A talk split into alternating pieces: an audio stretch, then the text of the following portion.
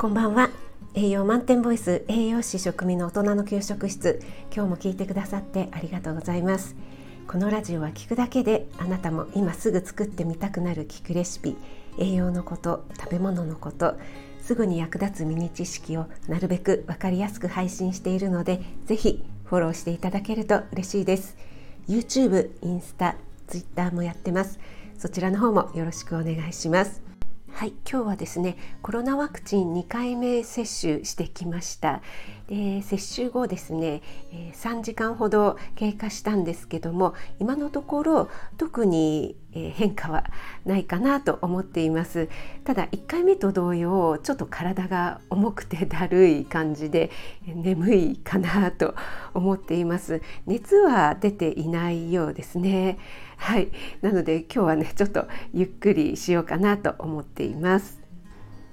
はい、えー、今日はですね懐かしい給食ランキングということでアラフォーアラフィフ世代に聞いた好きだった、えー、大好きだった思い出の給食についてマイナビニュースの記事をもとにお話ししたいと思います。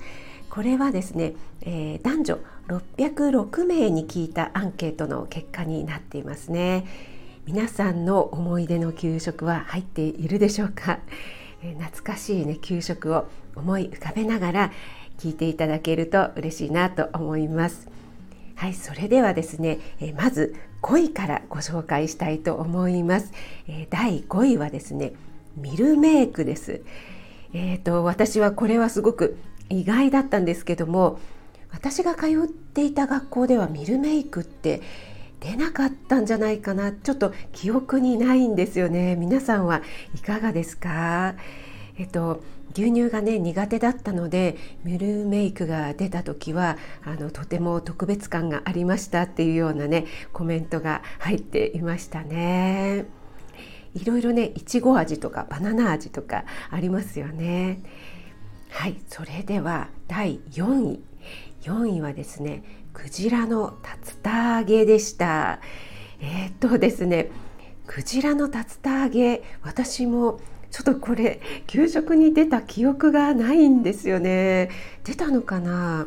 皆さんいかがですか？でこのマイナビニュースの、コメントの方なんですけども家で肉を食べる機会が年に数回しかなかったので楽しみなごちそうだったとか、えっと、肉料理がほとんどなかった時代なので、えっと、肉代わりとして美味しかったとかえいつの時代やんっていうね。えアラフォーアラフィフ世代だよねってちょっと思ったんですけども。ね皆さんいかがですか？クジラ出たんですかね？はい。えっ、ー、と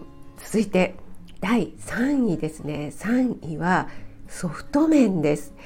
えー、これはですねソフト麺出ましたね。あの何とも言えないなんかブヨブヨとした感じの食感がですね。まあ、思い出に残っていると言えば残ってますよね。なんか給食といえばああのソフト麺ねみたいな感じはあるんですけども好きかと言われると好きではないですね私は。美味しくなかったなという記憶はありますね皆さんいかがでしょうか？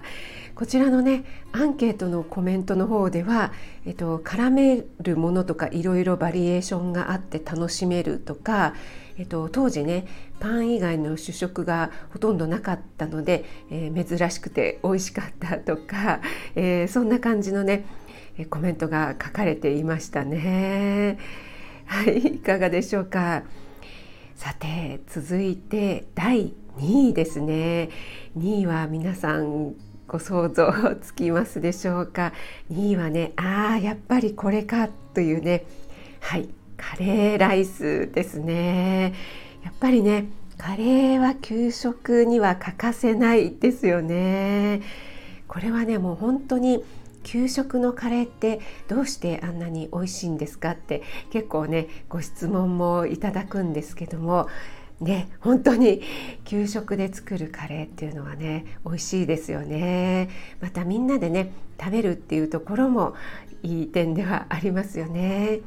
大きいお鍋でねいろんなもういっぱいの食材からもううまみがね凝縮されたものがこう一杯になるのでね本当に家で作るのとはまたあの別の美味しさっていうのがね感じられるかと思います。もうカレーライス給食には欠かせないですよね。はいそれでは、えー、最後第1位ですね。皆さん1位は何を思い浮かべられたでしょうか？私もねこれはあー、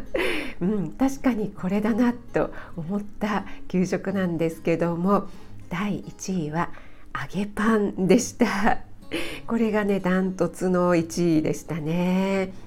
で、えー、コメントではねやっぱり周りがカリッとしていて中がもちもちしていてもう家では食べられない、え、絶妙の甘さで美味しかったとかえー、いろいろねコメントがありましたよね。砂糖と油の最強の組み合わせ。ただのコッペパンがこんなにも美味しくなるのかと感動しましたとかね。書いてありましたね。皆さん揚げパンいかがですか？私もねあのたまにパン屋さんなんかにね揚げパンが売っているとなんか懐かしくなってついついねたまに買いたくなってしまいますよね。